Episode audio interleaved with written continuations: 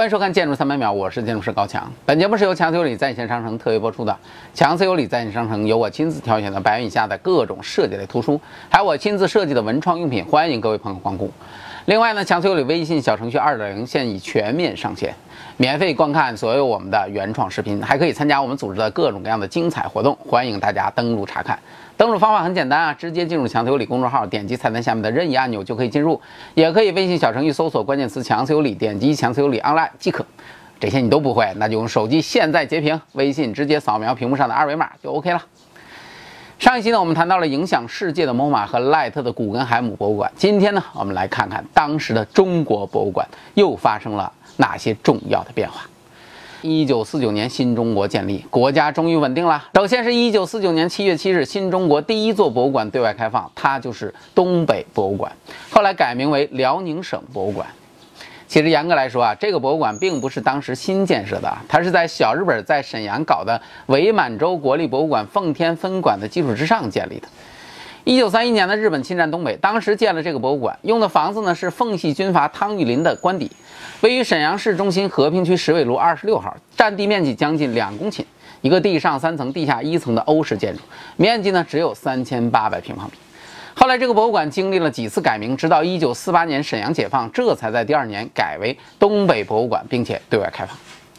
很显然啊，这个建筑的面积很小，因此在二零零四年，沈阳又搞了一个辽博市府馆啊。结果又过了十一年，二零一五年市府馆又关闭了，最新的辽博搬到了浑南新区去了，建筑形式已经变成了纯粹现代的建筑方式。可惜的是呢，设计属于那种全无个性型的，和旁边的图书馆长得就像孪生兄弟似的。如果对面要是建几个多层的写字楼，你都分不出来谁是谁。不过呢，辽宁省博物馆的建立开始了新中国建设省一级博物馆的热潮，尤其是在五九年之前，你可以看到全国大部分的省都有了自己的博物馆。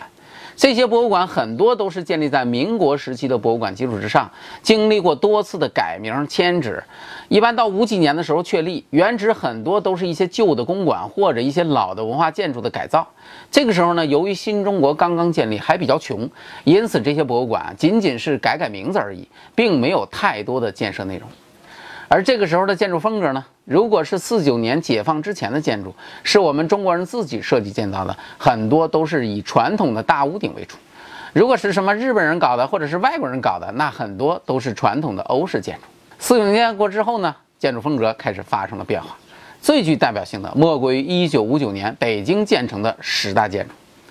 这十大建筑里面啊，有五栋其实都是博物馆建筑。包括后来改为国博的中国革命博物馆和历史博物馆、中国美术馆、民族文化宫博物馆、中国人民革命军事博物馆和后来改为全国农业展览馆的中国农业博物馆。可见当时的领导人对博物馆那是相当重视的。而博物馆呢，作为一种展示国家文化的机构，也成为那个年代中国上上下下都特别看重的建筑类型。当时的建筑风格呢，在原来的大屋顶的基础之上，新增了苏联建筑风格啊。原因不用我多说，地球人都知道。但苏联建筑风格又是一种什么样的建筑风格呢？苏联建筑风格啊，实际上还分为很多不同的阶段。当时的苏联建筑风格正处于斯大林时代，因此也被称为斯大林式建筑。这种风格呢，是反对现代风格的。当时斯大林提出，源于西方的现代风格，那是反人民币，是资产阶级贪图享乐的风格，也不知道怎么定义的。因此我们不要，于是呢，就从欧洲新古典风格当中衍生出来了一个新的品种，叫做斯大林式建筑。其实呢，是建立在哥特式建筑的基础之上，融入了当时苏联社会时代特点而形成的建筑风格。所以你看，斯大林式的建筑都是以竖线条为主啊，有很多的细节与装饰。虽然没有尖尖的拱券，建筑的造型呢却采用那种逐级收缩的方式，其实跟拱券很像，从而达到了使建筑看上去特别雄伟高大的效果。中国当时的建筑啊，要么是完全的斯大林式建筑的模仿啊，比如说军博。要么呢，则是局部与中国文化结合，细节引入一些欧式元素，比如说北京站、人民大会堂。比起当时在西方世界发展的如火如荼的现代主义建筑，中国建筑则跟随苏联进入了一个怪圈，搞起了中不中、洋不洋、现代不现代、古典不古典的建筑风格。关键的问题是，后来人家苏联因为领导换人，人家都不搞了，而我们呢，莫名其妙的还一直在搞。这个怪圈让中国建筑界的发展停滞了三十年，直到改革开放之后，新的理论和风格才开始新的发展。就在我们国家自己瞎折腾的时候，西方世界建筑设计的脚步并没有停止，又有了新动向。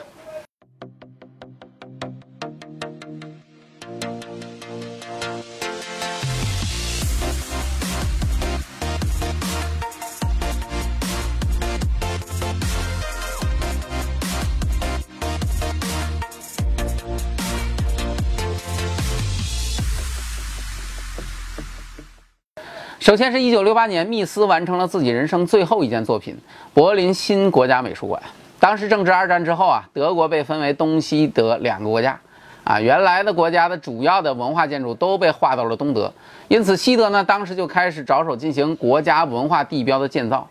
新国家美术馆是其中很重要的一个建筑，这个设计的委托给了密斯。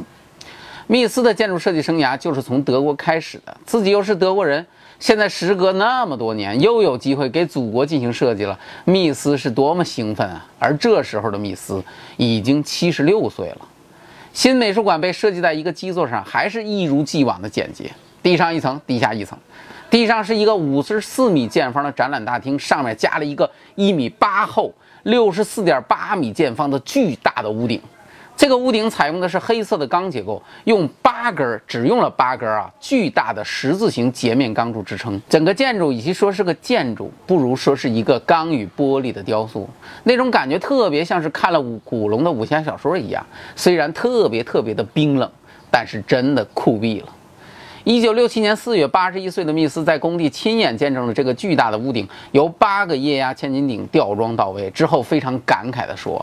我想要感谢那些为这座建筑当中的钢结构所奋斗过的人们，还想要感谢那些用心制作混凝土的人们。当我亲眼目睹屋顶被悄无声息地吊起时，我的内心感到十分震惊。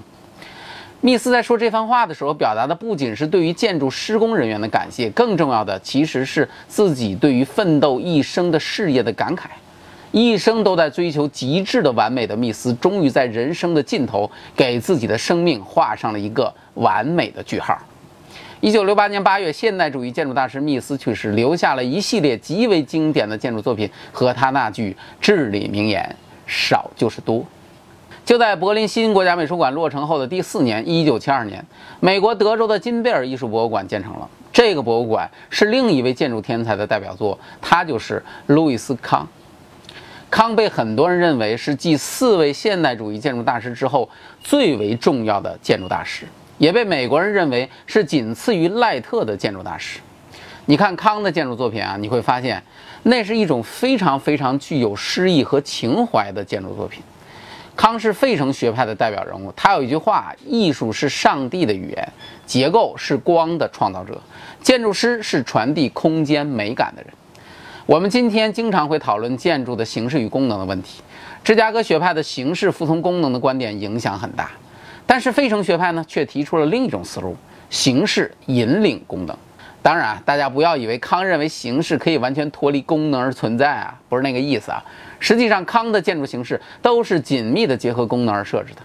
只是在做法上做得更加有特点而已。比如说这个金贝尔艺术博物馆，金贝尔呢也是以收藏家的名字命名的，他成立了一个基金会。啊，并且将自己的收藏捐给了这个基基金会。一九六六年的时候呢，基金会当时的领导布朗博士决定委托康来设计一个用来展示基金会藏品的博物馆。康的设计呢做了三年，最终完成的方案被认为是康最优秀的作品之一。这个建筑呢是由一堆酷似仓库的那种圆拱形的屋顶组成的，一条一条的条形屋顶以一种看似随意的方式排列在平面上，形成了一个 N 字形的布局。虽然建筑的元素排列上去非常随意啊，但实际上还是形成了一个中轴对称的建筑平面。在西面的入口处呢，是一个内凹的广场，广场上呢是一个树正空间，使得建筑本身与周边的环境产生了很好的融合。这个建筑设计最成功的地方在于对光的控制。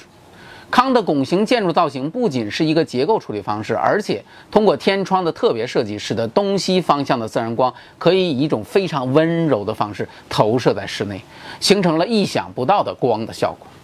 而在建筑的内部呢，还设计了三处不同位置的光景，也给游览的人提供了一处特别休闲放松的那种空间。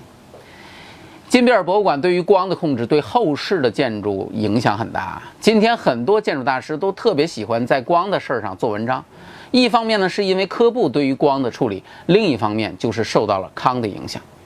就在康完成了金比尔博物馆的第二年，康奈尔大学的新艺术博物馆也建成了。这个博物馆呢，因为是约翰逊捐款建的，被称为约翰逊艺术博物馆。约翰逊当时要求设计师必须是赖特那一级别的接班人。啊！结果大家选来选去，选来选去，选中了当时刚刚崭露头角的贝聿铭。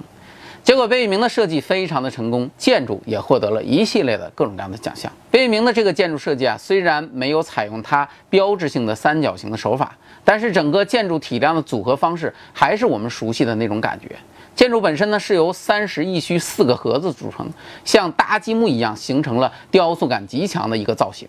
通过架空的手法，还有效地将建筑与环境进行了整合。从这个建筑设计当中呢，我们可以明显地感觉到贝聿铭在建筑上的各种有益的探索。这种探索在五年后的美国国家美术馆东馆的建筑设计上达到了顶峰。贝聿铭迎来了自己人生当中最为重要的第一个建筑作品——封神之作就此诞生。除此之外呢，在法国的巴黎也诞生了另一个现代艺术博物馆的封神之作。这个作品从诞生之日起就对世界设计领域发起冲击，一举成为最受瞩目的现代艺术博物馆。那么，巴黎的这个封神之作又是什么呢？欢迎各位朋友在微信小程序的评论区竞猜，我将从答对的朋友当中抽取一位幸运观众，送给你一份精彩的礼物。到今天呢，博物馆的故事系列上部一共七集，我就算啰嗦完了。咱们稍微调整一段时间，找机会我们再进行博物馆下部的介绍。从下一期开始，我们回归单体建筑的介绍，欢迎大家继续关注。感谢大家收看我的节目，如果您喜欢，请帮我们点赞转发。我是高强，咱们下期再见。